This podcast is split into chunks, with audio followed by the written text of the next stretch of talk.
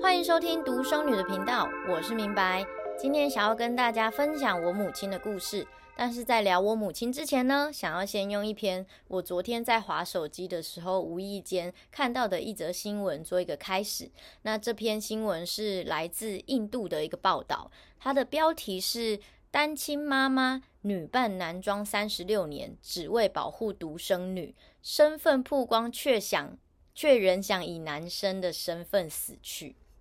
好啦，那看到这个标题会吸引我，当然是先。有斗大的独生女三个字嘛？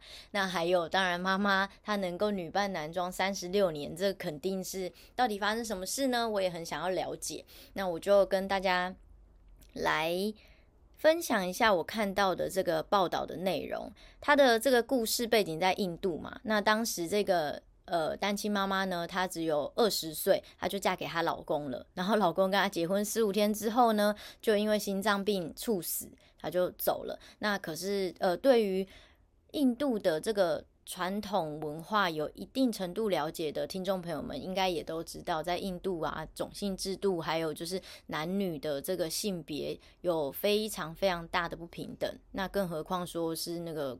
工作的部分，她其实曾经在她老公刚过世的时候，她有试图去找一些可能建筑工地的工作、旅店或者是餐厅这一种，呃，她也不怕做那个体力活啦。坦白说，因为为母则强嘛，她就只剩下她跟她的女儿，所以她肯定是要坚强起来。可是在，呃印度这个社会，其实对于女性，尤其是哦单亲妈妈，你这样子守寡寡妇，其实是呃比较没有那么友善的。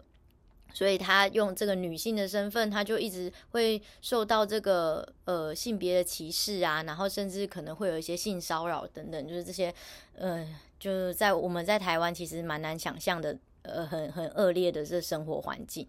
所以呢，她后来就决定了，她就抛弃她的女性身份，然后就剪掉她原本的长发，然后换上。就比较中性啊，甚至就直接换男生的衣服，他就开始就是呃做了很大的改变，就用这样子的身份去保护他的小孩，然后还有去好好的度过他的生活。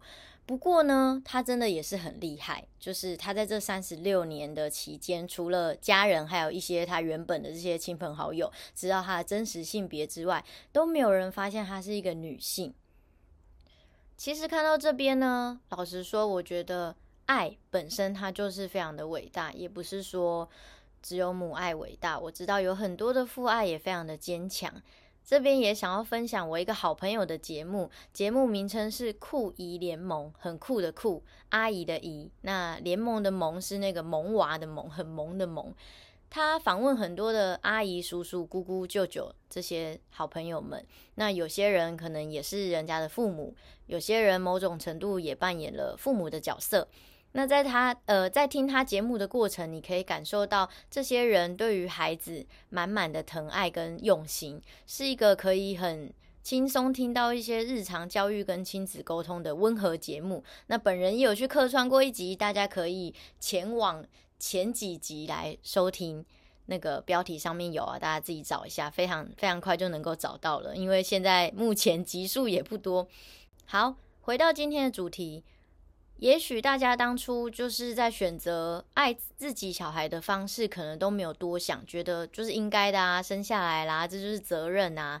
那我觉得在过程中会感感觉到很艰难的是，那些人为了孩子去跟当时。当代社会的一些社会观啦，或是价值观去做一些生活上的抗衡的这些时刻，我觉得是非常的不容易，会做出一些不得已的决定。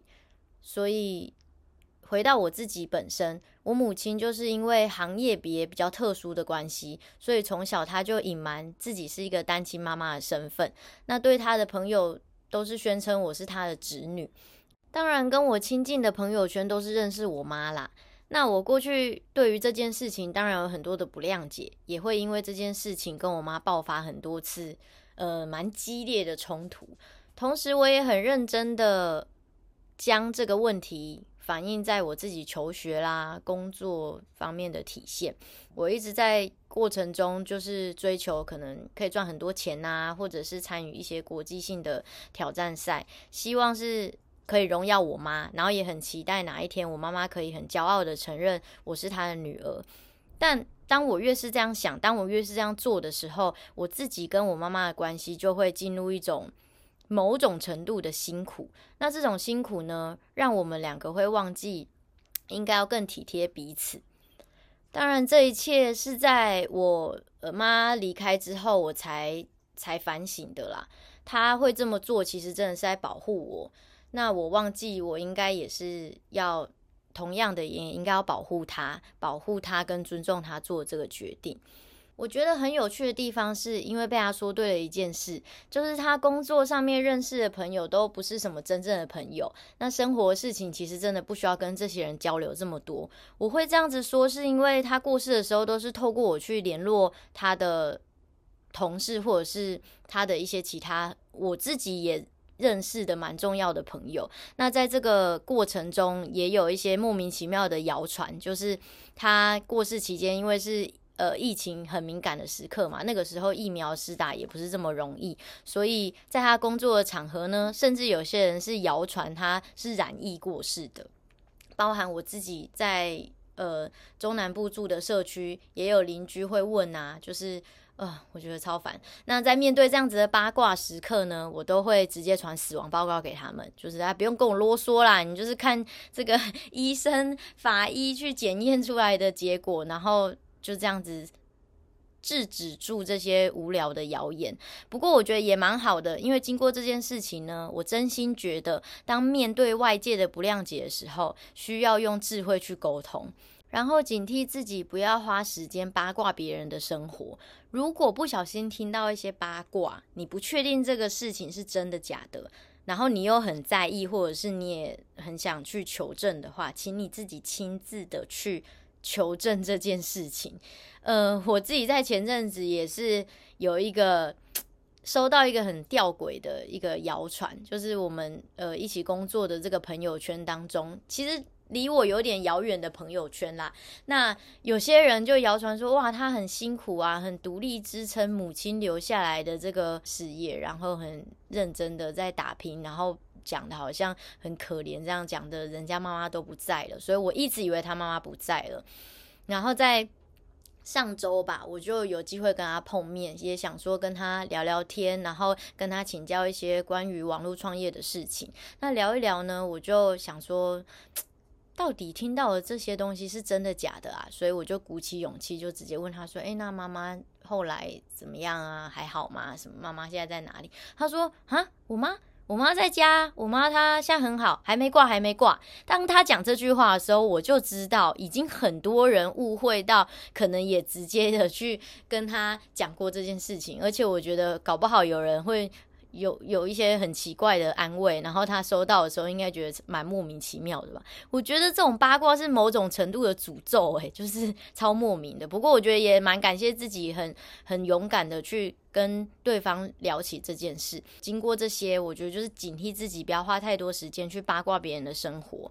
然后，嗯，面对父母可能有一些你没有办法谅解的行为的时候。